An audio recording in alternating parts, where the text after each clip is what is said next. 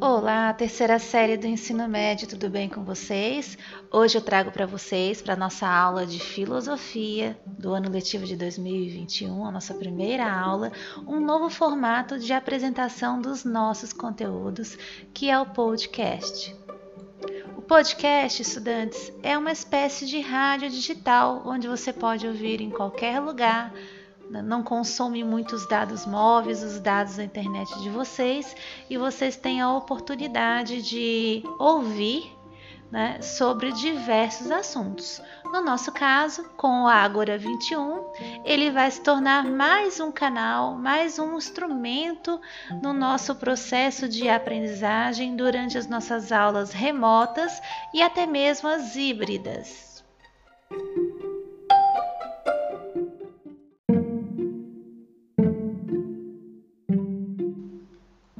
Para a nossa primeira aula de filosofia da terceira série do ensino médio, eu quero dar as boas-vindas para vocês, dizer que ainda não é a forma que nós sonhamos de retorno às aulas, no entanto, diante das dificuldades, é o que nós temos de possibilidade de mantermos o processo educativo com as devidas adaptações. Estou muito feliz em ter a possibilidade de retornar com vocês, com saúde, com algumas experiências já vividas no ano de 2020 com as aulas remotas, e eu espero que nesse ano de 2021 não soframos tanto com as adaptações, com as dificuldades, porque já passamos por uma experiência longa, inclusive, no ano de 2020. Agora é o momento de aperfeiçoar aquilo que foi aprendido, né, de nos unirmos e de buscarmos superar essas dificuldades, tendo em mente principalmente que a educação de vocês é um direito, é um dever que nós precisamos resguardar e que toda a equipe está à disposição de vocês para garantir todo esse processo educativo, de aprendizagem, rumo à finalização do ensino médio e a preparação para o Enem e outros vestibulares.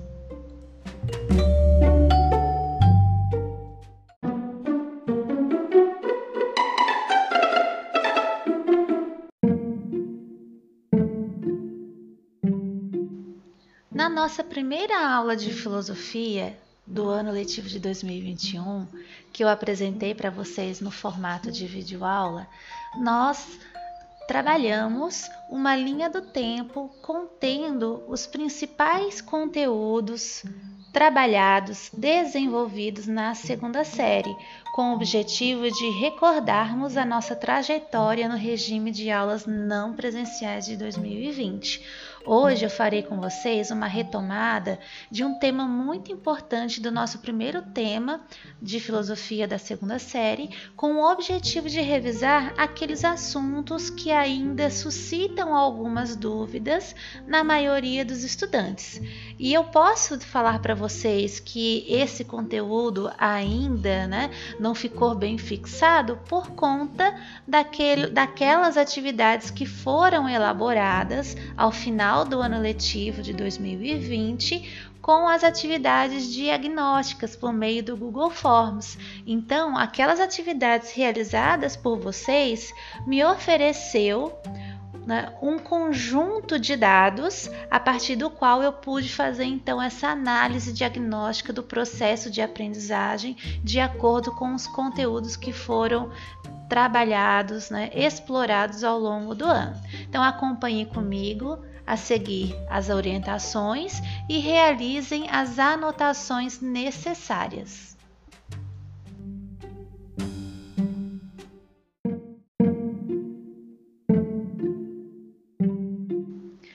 No plano de estudos que vocês receberam, além do mapa mental necessário para o acompanhamento da aula de hoje, tem também a atividade que deverá ser feita no caderno. Preste atenção nas orientações que lá estão, realizem a atividade no caderno conforme eu peço e respondam aquelas duas perguntinhas finais que eu solicito a respeito dessa retomada de conteúdo. Vamos lá então para a nossa aula de hoje?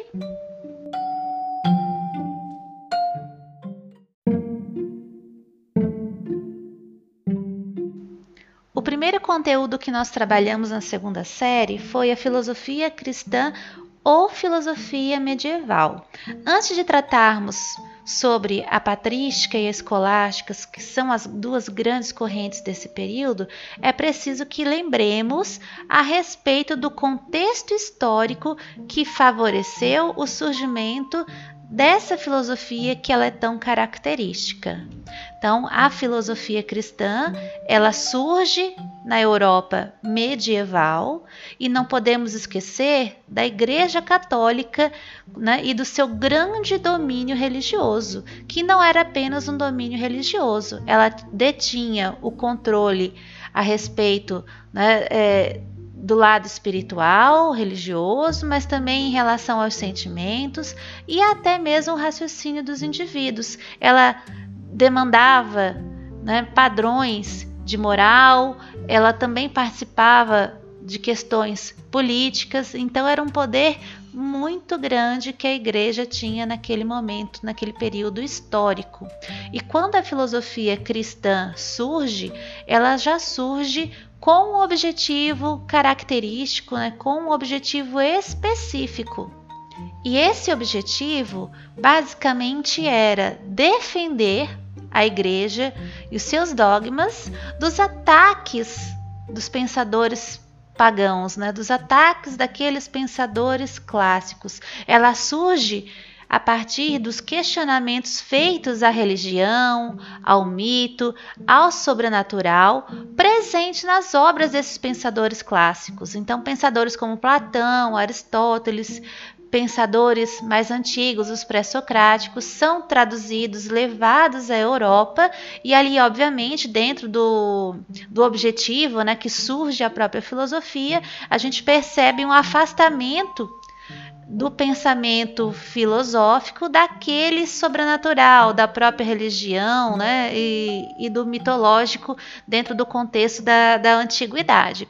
Por conta disso, a igreja se sente ameaçada, no sentido das pessoas daquela, daquela época começarem a questionar os mandos da própria igreja e resolvem então fazer filosofia com esse objetivo de conciliar o pensamento religioso e o pensamento filosófico para não perder fiéis, para não perder né, o controle também sobre aquelas pessoas e sobre aquela época.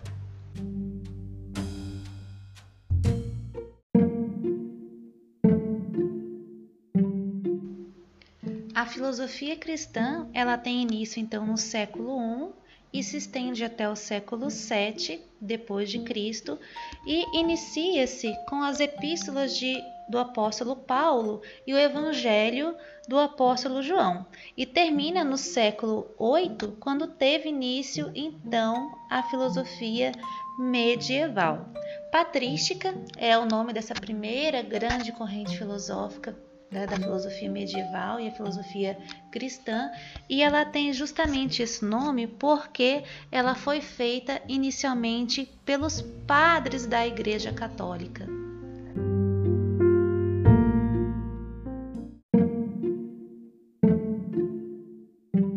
Sendo assim, meninos, a patrística ela resulta do esforço dos padres católicos cristãos de conciliar a nova religião, que é o cristianismo, com o pensamento filosófico dos gregos e romanos, a fim de convencer os pagãos da nova verdade e de convertê-los a ela. Então, por esse motivo, nós dizemos que a filosofia patrística se liga à evangelização e à defesa da religião cristã contra os ataques que recebia, além Dentre os principais nomes da patrística, nós temos Justino, Clemente, Tertuliano, Orígenes, Eusébio, São Gregório, São João Crisóstomo e Santo Agostinho. Lembrando que alguns desses pensadores recebiam ali o título de santos pela produção teórica, filosófica em contribuição ao nome da igreja. Então, Santo Agostinho, né, que foi canonizado, ele teve a sua canonização e a sua santificação por conta da contribuição teórica. Ele era um doutor da igreja e por isso recebeu também esse título.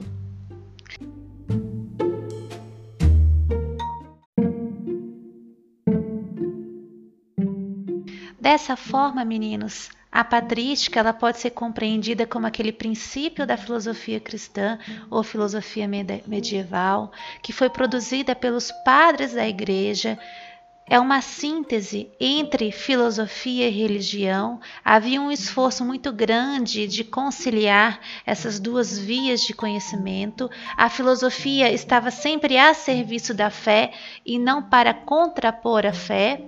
Houve sim uma grande influência dos pensadores antigos, né? especificamente aqui da influência de Platão, sobretudo dentro da obra de Santo Agostinho de Hipona, que faz uma reflexão muito importante ali para a própria igreja e para a sua fundamentação entre a relação existente entre o bem e o mal. Então, Santo Agostinho ele pega elementos da filosofia platônica e traz para aquele seu contexto, utilizando esses elementos para defender a igreja. Ele utiliza do dualismo platônico, da realidade dupla, né?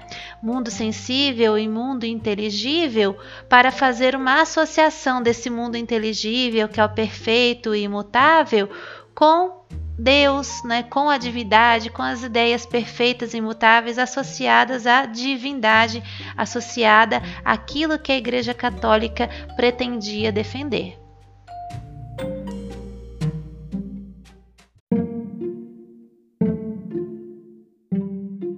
Santo Agostinho de Hipona defende a ideia da iluminação divina né, a partir da qual ele propõe que a verdade acerca do mundo e acerca dos dogmas cristãos só são reveladas por meio da vontade de Deus. Então, o conhecimento verdadeiro não é atingível a todas as pessoas por meio da razão, né?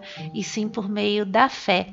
E nesse sentido, caberia apenas algumas pessoas, algumas pessoas escolhidas, terá a capacidade de compreendê-la. Então, a iluminação divina associada à ideia de predestinação né, foi muito forte em defesa né, de toda a cristandade, né, de tudo aquilo que envolvia o poder da igreja, sobretudo no campo do próprio conhecimento.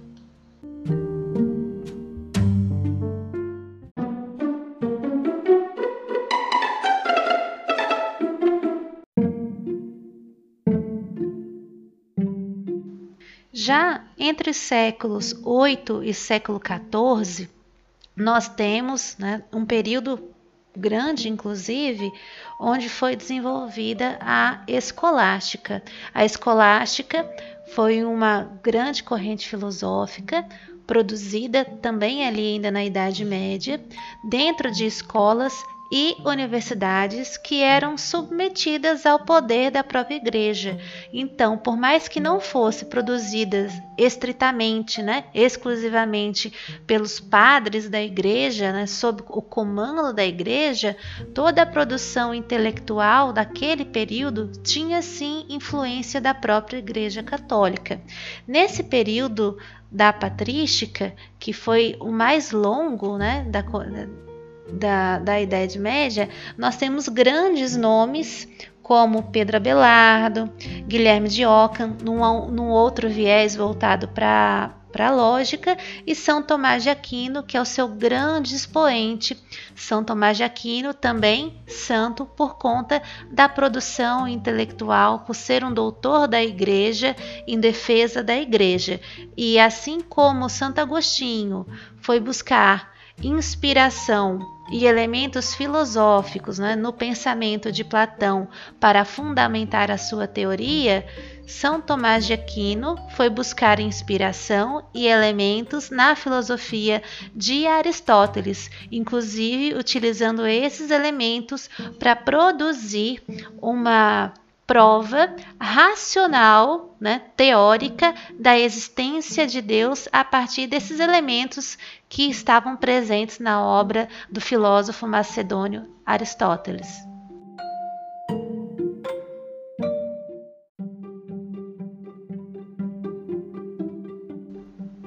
São Tomás de Aquino viveu de 1225 a 1274 e no ano de 1274, o ano da sua morte, ele publica a obra Suma Teológica, onde ele apresenta essa prova da existência de Deus pelo uso racional das cinco vias que são movimento, contingência, qualidade e finalidade todo o período ali da escolástica ele pode ser é, pensado em três grandes momentos.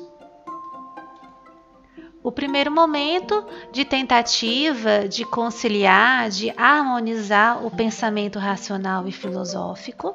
Então, existia essa defesa de que poderia se pensar né, essas, essas duas formas de entender a realidade de forma harmônica.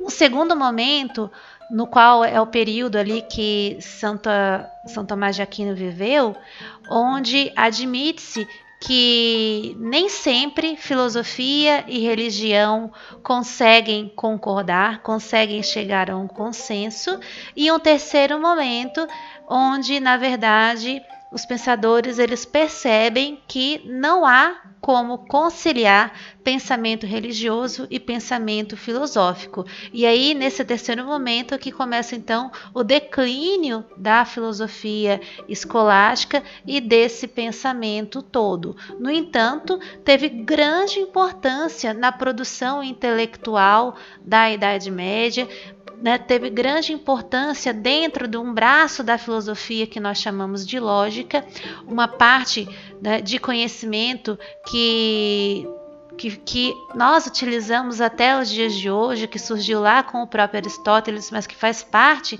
da nossa realidade, que faz parte do nosso conhecimento, dentro ali do rigor dos argumentos, por meio da contribuição acerca da, do silogismo. Então, são vários os elementos, várias produções que foram realizadas dentro da filosofia escolástica e que serviram de fundamento, né, de elemento essencial para a produção também da filosofia e da ciência moderna a partir do século XV.